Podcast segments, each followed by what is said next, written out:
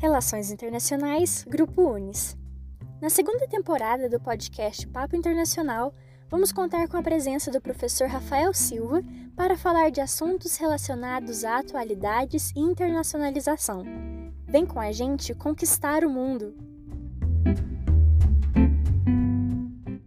Oi, pessoal, sejam bem-vindos. Eu sou Bruna Pala e está começando mais um episódio do nosso podcast Papo Internacional.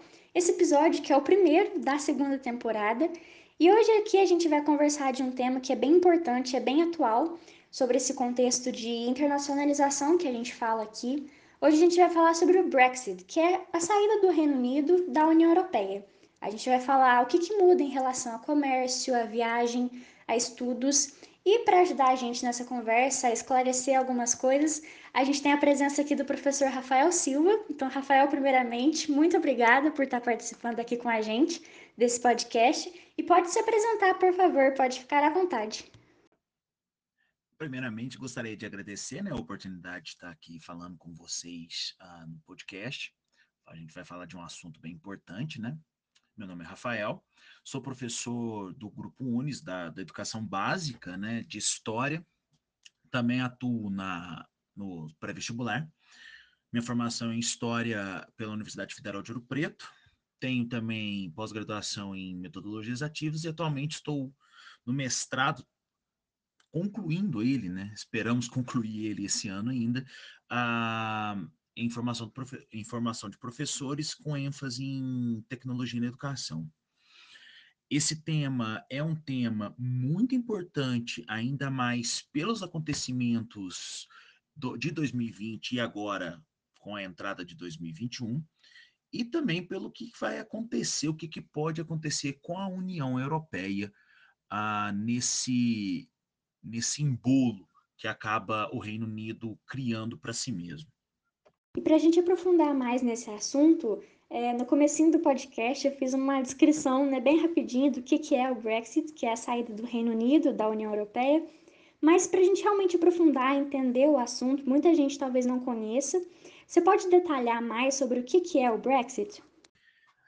Então, de forma assim, até mais simplificada, para que a gente possa entender o processo que se deu, o Brexit é a saída a, da, do Reino Unido, da, da União Europeia, que é um bloco, um grande bloco econômico e político da, da Europa.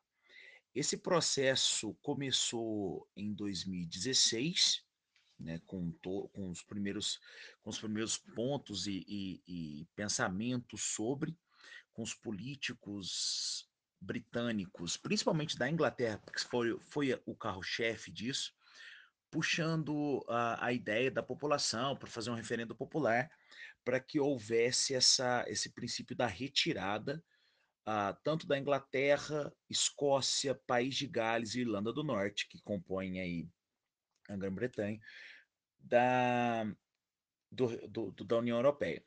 Começou em 2016 e, e acabou né, em 2020, no final de 2020, onde a, aí o Reino Unido acaba saindo de forma legal, né, jurídica, política e burocrática do, da União Europeia, com todos os vieses possíveis, uh, e agora começa a enfrentar as consequências porque dentro do bloco, dentro do bloco da União Europeia, os acordos econômicos, acordos políticos, acordos ah, entre bilaterais até multilaterais desses, desses países dentro da União Europeia é muito mais fácil a locomoção, o transporte, a, a ida e vinda de mercadorias. Agora, a, Uni, a, União Europeia começa, com as suas várias barreiras que sempre impôs a diversos países, a colocar essas barreiras também nesses países da, da, da Grã-Bretanha que acabaram de, de se desligar a, ah, da União Europeia. Quais foram as motivações que a Grã-Bretanha teve para ter esse desligamento com a, o restante da União Europeia? E também disse que começou em 2016, né, e terminou ano passado, em 2020. Por que, que demorou tanto tempo? Por que, que foi um processo tão extenso? Bem, a, a raiz do Brexit, ele começa com uma campanha uh, promovida pelo, pelo primeiro-ministro, né, um dos ex-primeiros ministros da, da, da Inglaterra, o David Cameron, que era de uma linha mais conservadora e que na disputa da reeleição à cadeira de primeiro-ministro, ele começou a se aliar com partidos ingleses uh, mais ultranacionalistas, né? mais com tendências conservadoras e tal. O que, que esses partidos propuseram para aliança com David Cameron?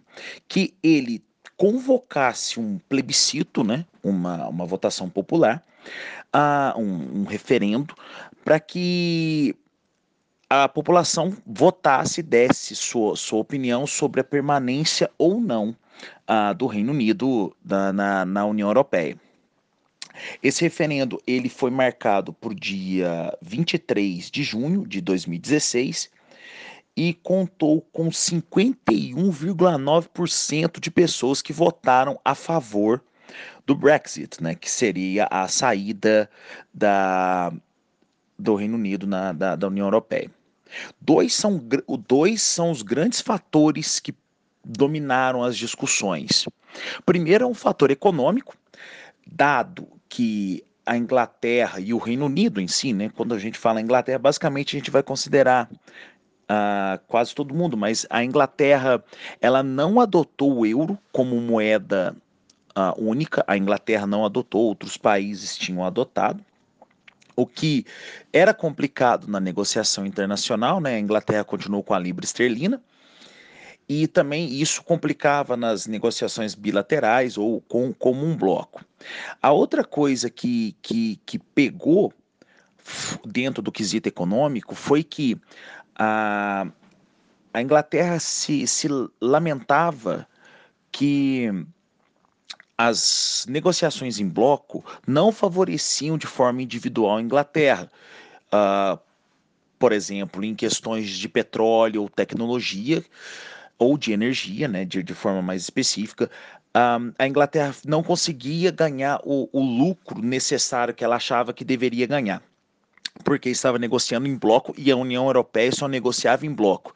E a Inglaterra queria individualizar esse processo foi esse é o motivo econômico. E o outro é um motivo de migração. Com a onda migratória que aconteceu aí a partir das, da, da Primavera Árabe, né, de todas as revoluções que, que, que acontecem na, no norte da África, no Oriente Médio, fora a guerra, a extensão da guerra na Síria e tal, a onda migratória que impulsionou essas pessoas para a Europa foi muito forte. E a Inglaterra não fazia parte do, de uma coisa, de um acordo que foi, que, que já é antigo, né, que é do espaço de Schengen, que é um acordo de migração, onde que as pessoas, a partir do momento que estão dentro desses países, que na grande maioria fazem parte da União Europeia, uh, a partir do momento disso, essas pessoas têm o livre acesso aos outros lugares. Como a Inglaterra não fazia parte, a Inglaterra era meio que. Uh, o Reino Unido era meio que deixado de lado nisso. Só que a onda migratória foi muito forte.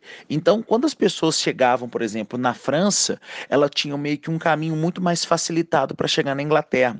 Então, essa onda conservadora foi muito pesada com, a, com essa onda do ultranacionalismo, né? Uh, em cima da proteção do Estado Nacional, né?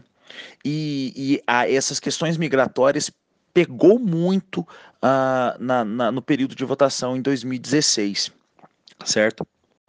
E o outro ponto é sobre como que isso se arrastou, né? Porque a partir do momento da aprovação do Brexit, a, tanto a Escócia, quanto a Irlanda do Norte, quanto o país de Gales começaram a se agitar nos bastidores, porque não concordavam com esse fato. A, a maioria dos votantes foi da Inglaterra, do país da Inglaterra, né? A quantidade de pessoas, a massa foi a maior parte inglesa. E esses outros membros não concordavam com isso. Então eles, eles questionaram isso. E de acordo com o, o Tratado de, de, Lisboa, né, que, da União Europeia, todos os países que fazem parte disso, da União Europeia, quando a, o país ou né, o conglomerado de países decidem o desligamento da União Europeia, o processo dura dois anos. Né?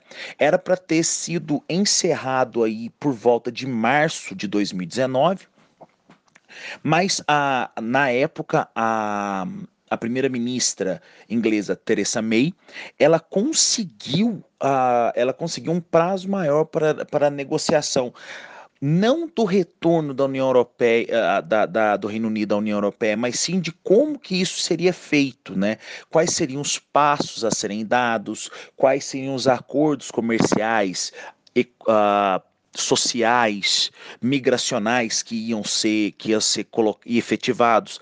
E isso arrastou a decisão de a saída oficial para até o final de, 2000, de 2020, né? Eles conseguiram fazer esse arrasto, né? Essa negociação em bloco uh, com a União Europeia para arrastar isso até, acabou se arrastando até o final de 2020, culminando então agora com a saída por completo da, da, da, do Reino Unido da União Europeia.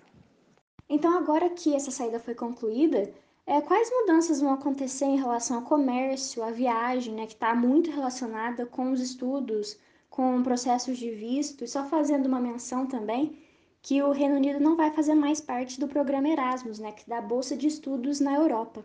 Como que vai acontecer então na prática? Então, a parte prática a gente pode dividir ela basicamente aí em dois ou três eixos, né? O primeiro eixo, que é muito importante, que constitui a União Europeia, são as próprias relações econômicas, que, que era a base principal desde a formação da Comunidade Europeia do Carvão e do Aço, né, na década de 50, que é o, a, o princípio embrionário da União Europeia. Bem, né, nessa, nesse eixo econômico, a, a pior parte para a União Europeia uh, é a da saída do Reino Unido, que ela perde a contribuição financeira que o Reino Unido dava, uh, e aí e, isso serviria para financiar principalmente o banco, né, o fundo monetário que há dentro do, do, da União Europeia, que ajuda a reconstrução dos países, que empresta dinheiro e tal. Isso é uma perda muito grande. Por outro lado, a, o Reino Unido vai ter que renegociar todos os acordos com a União Europeia, os acordos de comércio, tal, o que, o que havia antes. Então, por exemplo, um, num transporte de petróleo, que, que há uma bacia de petróleo muito, muito poderosa, que pertence à Inglaterra, vai para o transporte e a e o fluxo dessa mercadoria vão ter que ser renegociados por novas tarifas alfandegárias ah, para saber se vai ou não vai ter barreiras sanitárias impedindo produtos alimentícios de passar. Isso está tudo em processo de renegociação. Uh, algumas coisas já foram deliberadas, como a, a, os princípios energéticos, né? os princípios de tecnologia, agora as, a parte alimentícia ainda está em negociação, e isso deve se arrastar durante esse semestre, principalmente agora na pandemia. Né? Então, todo o fluxo de pessoas e mercadorias estão bem complicados na, na, ali no Canal da Mancha. Há uma consequência política bem interessante uh, que envolve o Reino Unido. Escócia, Gales e Irlanda do Norte não, não aceitaram bem isso. Então, elas começaram um processo de emancipação. De que forma? De se desligarem do Reino Unido porque eles querem continuar fazendo parte da União Europeia, porque para eles é muito mais benéfico eles fazerem parte da União Europeia do que fazer parte apenas com o um acordo entre a Inglaterra. Isso, é, isso são discussões que estão acontecendo na, na, na Grã-Bretanha e que está levando a, a, se acreditar que possa haver uma separação desses países uh, diretamente da Grã-Bretanha. Pode ser que aconteça ou não. Tudo bem que as discussões também deram uma esfriada por causa da, da pandemia. Outra questão importante, uh, questão política importante, uh, agora já, já diretamente envolvida envolvida com a Inglaterra é que o primeiro o novo primeiro-ministro né, da, da, da Inglaterra, o Boris Johnson, ele, ele apesar de ser também da parte política conservadora e de teoricamente apoiar apoiar o Brexit, ele tentou uh, reduzir os estragos, junto com a Theresa May, né? mas reduzir os estragos uh, do Brexit para a Inglaterra. Obviamente ele não conseguiu, tanto é que a Inglaterra vai ser tratada, uh, o Reino Unido né, vai ser tratado como uh, qualquer outro país do mundo ao se negociar e tratar politicamente com a União Europeia, como por exemplo, o Brasil vai fazer comercialização com a União Europeia, a Inglaterra e o Reino Unido vai ser também a mesma coisa, mesmo tipo de tratamento. Na questão social, né, na questão da, da parte de, de, de migração da população, né, desse fluxo, há dois grandes, há dois grandes pontos, né, que é a parte inglesa e a, a parte do Reino Unido e a parte da União Europeia.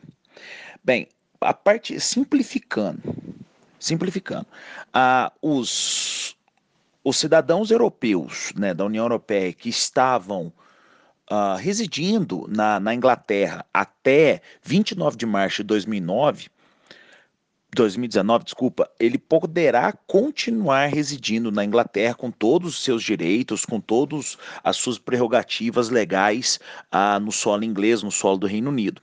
Após esse período, após esse período, ele vai ser considerado, ele será considerado, ele foi considerado né, como imigrante. Uh, e aí eh, passa por os trâmites legais da, da, da lei migratória do Reino Unido. Né, que basicamente é igual, né? Da Inglaterra e do Reino Unido, as leis migratórias são, são iguais, é a mesma coisa, o mesmo processo, certo? Uh, o contrário já é diferente.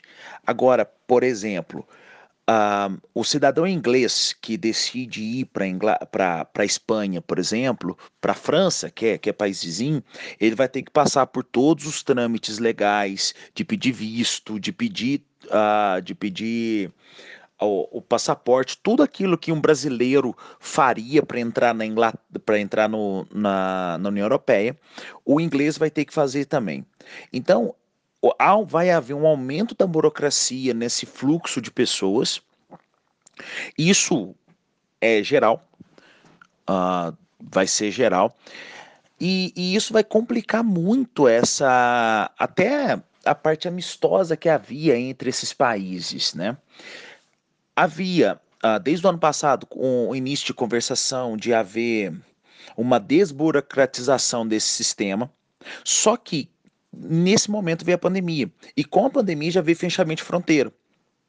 Com o fechamento de fronteira é possível, isso aí não é não é algo que vai ser que vai ser taxativo e tal, mas a gente tem que ver como é que vai pós-pandemia, como é que vai como é que vai se relacionar isso, mas pode ser que ah, os acordos migra de migração eles sejam encerrados porque como hoje a Inglaterra politicamente é dominada pela parte mais conservadora, e essa parte mais conservadora, ele não gosta, eles não gostam da, da, da, da relação da migração uh, dos não europeus para a Inglaterra.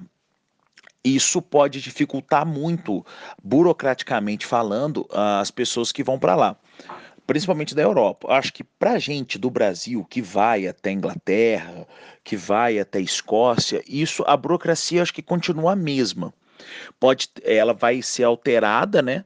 Conforme as, a legislação agora estritamente inglesa, porém uh, não vai ser muito diferente do que a gente via. Só vai ser mais diferente mesmo para o pessoal da União Europeia em relação à Inglaterra ou o Reino Unido em geral. E além dessa questão da burocracia na imigração para os brasileiros, é, o Brexit vai trazer outras mudanças específicas em relação ao Brasil? Olha, então, desde agora, de 1 de janeiro, as consequências já começam a ser sentidas, né, entre a, o Reino Unido e a União Europeia. A gente tem que levar em consideração que a grande parte dos, dos produtos da, do Reino Unido iam para a União Europeia. E aí o que, que acontece com o Brasil nesse caso, né?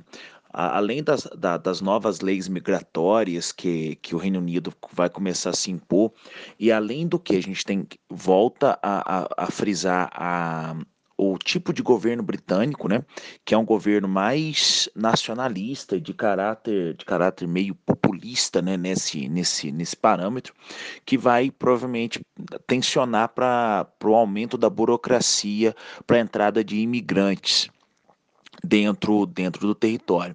Na questão comercial e econômica é vai ser muito complexo, porque ah, há um meio acordo né, que, que já, já foi, é, foi feito entre a União Europeia e o Reino Unido de produtos, né? E esses produtos eles, eles precisam, tabela, precisam ser tabelados via alfândega, e isso é bem mais burocrático.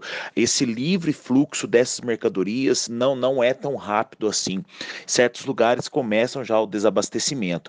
Isso, em teoria, levaria o Brasil a ter vantagens econômicas na, na questão comercial. Como assim? A Inglaterra saindo, o Reino Unido saindo da, da União Europeia, significa que você não tem mais esse fluxo rápido. Então, a a, o Reino Unido ele, ele ingressaria uh, em mercados paralelos, como da América Latina, mercados da Ásia, para fazer esse tipo de comercialização. Só que o mundo como ele vive numa pandemia hoje e ainda está meio que em recessão do sistema, né? é bem provável que o Brasil esteja sendo colocado para segundo ou terceiro ou quarto plano. Ainda mais as perspectivas de crescimento do Brasil e com as agências uh, todas dizendo que o Brasil não é um lugar bom para se, para se investir. O grande parceiro comercial hoje do Reino Unido é eles se voltaram para os Estados Unidos, né? E isso vai vai de vai encontra vai, vai de encontro com o desejo do Boris Boris Johnson com o, o Biden que é uma reaproximação econômica entre esses dois países. Nesse caso, o Brasil ficaria a bem a segundo, terceiro ou quarto escalão. Isso se o acordo entre o Reino Unido e o Mercosul andar, né, dado seus passos. Se esse acordo sair, pode ser que aí sim o Brasil volte a ser protagonista nessas relações comerciais.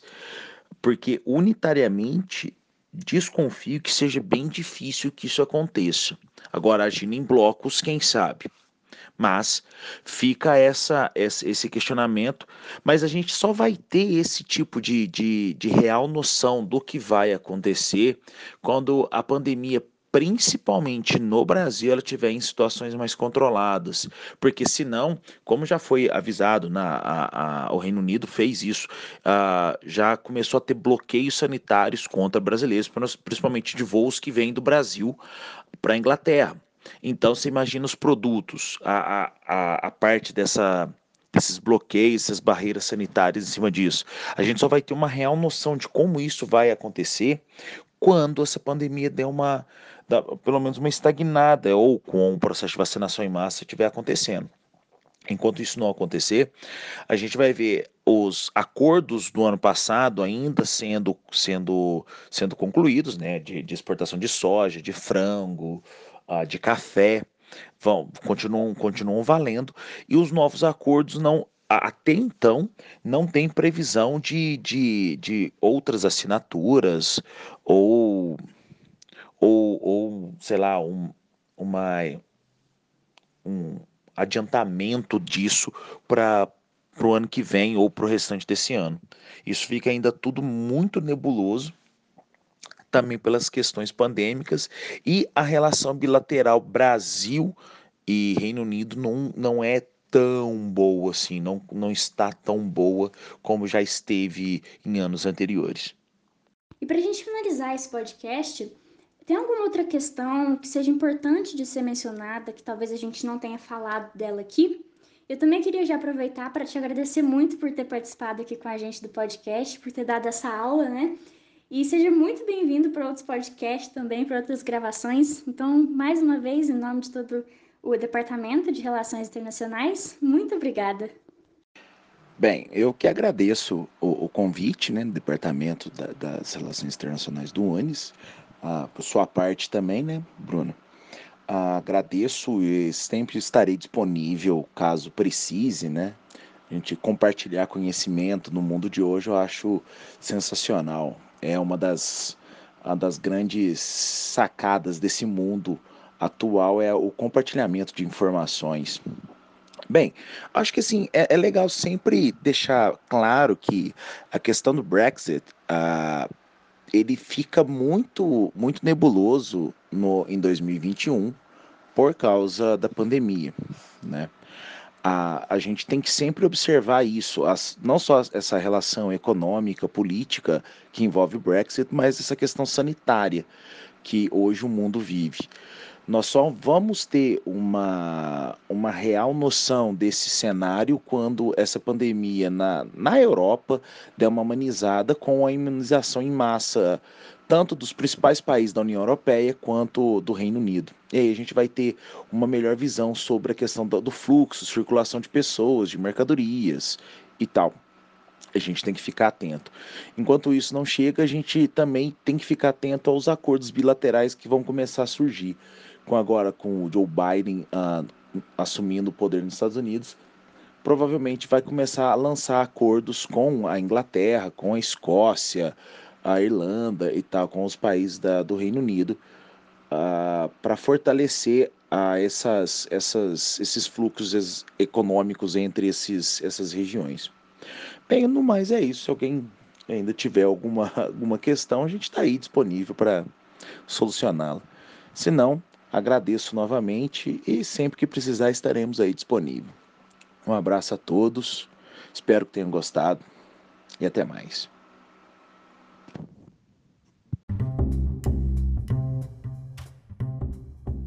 Muito obrigada por estarem conosco nesse podcast. Se você quer participar ou saber mais, acesse www.internacional.unis.edu.br. Nos vemos em nosso próximo episódio.